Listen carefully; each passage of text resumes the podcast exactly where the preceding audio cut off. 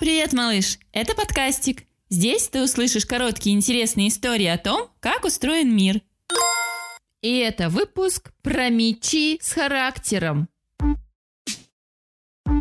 Что за штука сделана специально для того, чтобы ее пинать, бить, толкать и бросать? А? Эта штука может поместиться в кулаке или быть размером с голову.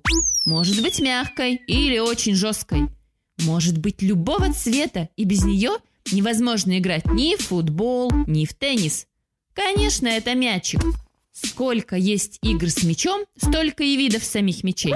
Например, баскетбольный мяч большой, тяжелый упругий, чтобы хорошо и быстро отскакивал от пола. Он весь в пупырышках, чтобы не скользил по ладони при броске. А еще он обязательно оранжевый, с черными линиями и идеально входит в кольцо. Теннисный мяч маленький и ворсистый, чтобы вращаться и не скользить по ракетке. Он покрыт войлоком, шерстяным материалом и обязательно яркий. Например, ярко-желтый, чтобы зрителям было хорошо его видно издалека.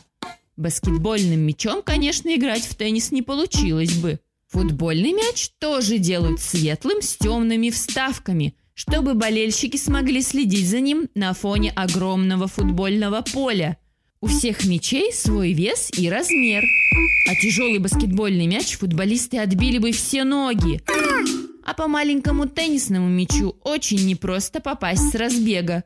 Если посчитать ямки на маленьком белом мяче для гольфа, можно убедиться, что их будет ровно 336.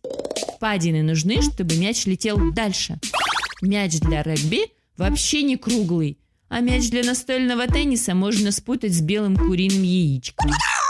Получается у каждого мяча, как у игры, свой характер. Есть быстрые малыши, есть шумные толстяки, есть смешные модники и серьезные скромники. Выбирай любой. А в следующем выпуске ты узнаешь про дверь в дороге. А знаешь, малыш, что пока мы